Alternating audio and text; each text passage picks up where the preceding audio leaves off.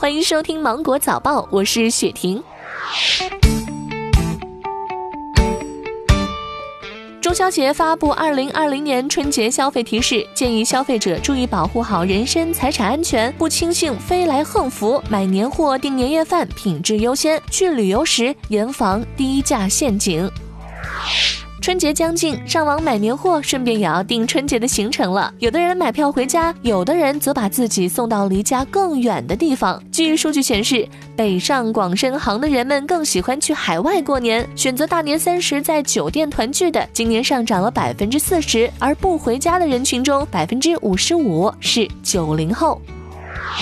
即日起，跨境电商所购物品可以退货了。日前，广州黄埔海关官员接受菜鸟国际一百七十四票、总价值一万四千一百六十九点三一元人民币的跨境电商包裹出口退货商品申报，查验无异常后准予通关放行。这标志着跨境电商出口退货通道成功打通。一月二十号，北京的无偿献血者及其亲属在北京市医疗机构临床用血，可享血费直接减免服务。此前，无偿献血者用血后减免费用需要到指定的地点报销。新出台的湖北省餐厨垃圾管理办法规定，直接使用餐厨垃圾喂猪将面临最高五万元的罚款。海南将在全省范围内开展二零二零年农民工春节返乡购票补贴行动，计划为一万名农民工补贴春节返乡机票、船票和火车票，每人最高补贴三百元，补贴总金额为两百万元。近日，教育部印发的《中小学教材管理办法》明确，教材出版和印制应执行国家标准，实施绿色印刷，确保印制质量；教材定价应严格遵守保本微利原则；教材的出版发行不得夹带任何商业广告或者变相商业广告，不得搭售教辅材料或其他商品。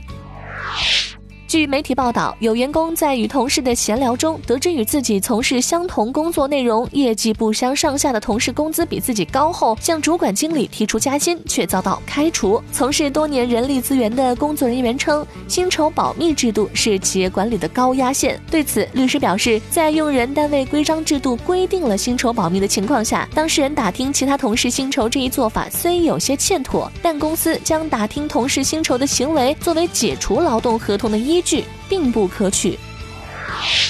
已经进入到第十个月停飞期的美国航空公司近日表示，已与波音就2019年因737 MAX 停飞造成的经济损失达成协议，将在今年的员工利润分成计划中增加三千万美元。美国西南航空也表示，将采取类似措施，与员工分享1.25亿美元。因复飞无期，波音或面临更多付款赔偿。